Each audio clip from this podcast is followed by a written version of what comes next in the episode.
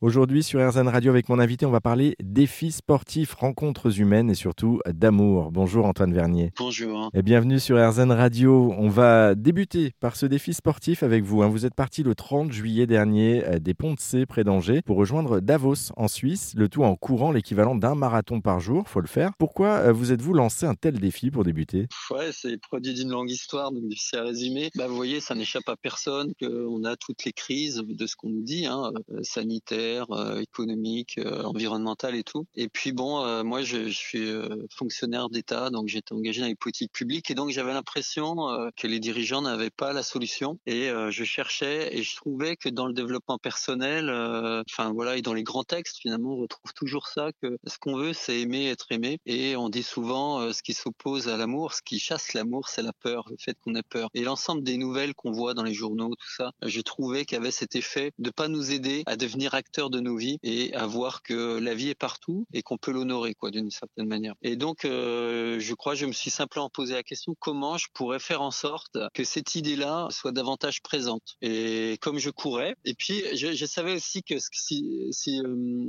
que le mieux qu'on a à faire, enfin, aujourd'hui c'est comme ça pour moi, c'est de faire ce qu'on aime. Ce que moi j'aime, c'est euh, faire du sport, euh, rencontrer des gens, être créatif, donc à travers un documentaire, faire de la musique, et puis faire un acte politique, puisque évidemment aller à Davos pour moi c'est forcément et parler d'amour c'est un acte politique. Oui, là, là, en l'occurrence, Davos, euh, c'est euh, c'est un symbole, hein, c'est ça? Pourquoi avoir choisi ce symbole en particulier? Au départ, vraiment, c'était euh, cette idée, hein, com- comment euh, soit on a peur, soit on aime, et donc on est tous un peu pris là-dedans, euh, et comment collectivement s'aider. Et puis je regardais un peu les cartes, euh, je pensais Venise, tout ça, bon. Et puis je, je vois la Suisse et je vois Davos, c'est là l'éclair, quoi. C'était évident pour moi, puisque c'est le Forum économique mondial. Hein. Ça- C'est ce symbole-là, c'est là où se, se réunissent 1000 dirigeants qui vont en jet privé pour décider de comment on pourrait améliorer le sort du monde. Et pour moi, je me disais que c'est peut-être un a priori que c'est l'égrégore de la peur, c'est-à-dire finalement des gens qui ont beaucoup, de mon point de vue, et qui, quand on a beaucoup, on peut avoir très peur de perdre euh, et on peut se couper de la vie. Voilà, c'était ça mon idée, et j'ai trouvé que c'était une bonne manière de, en traversant la France, de montrer que la réponse à ça, à la peur, euh, c'était ce qui se passait dans le quotidien des gens. Voilà, tout le temps, des gens y collaborent.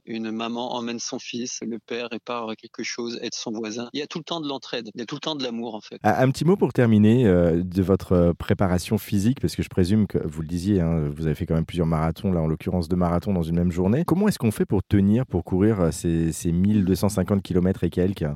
Bon, euh, d'abord, euh, moi j'avais de l'expérience euh, par le passé de j'avais vu que le, le corps s'adapte euh, très bien, donc j'a- j'avais confiance en ça. Mais là, j'étais assez peu préparé, c'est-à-dire j'avais une blessure, euh, donc franchement, je, je me disais, oh là là, ça, ça va être vraiment compliqué. Donc je m'étais dit, je vais partir à 6 heures. Et en plus, un copain m'avait dit un truc comme ça, les Indiens ils disent ça, on ne se prépare pas, on se prépare, on ne peut pas se préparer. Et donc le mieux, c'est d'avoir une sorte de foi et d'être joyeux quand vous arrivez sur le départ, quoi. Et c'était ça euh, le truc, c'était je me disais, euh, ce que je veux, c'est être joyeux quand je vais démarrer. Voilà.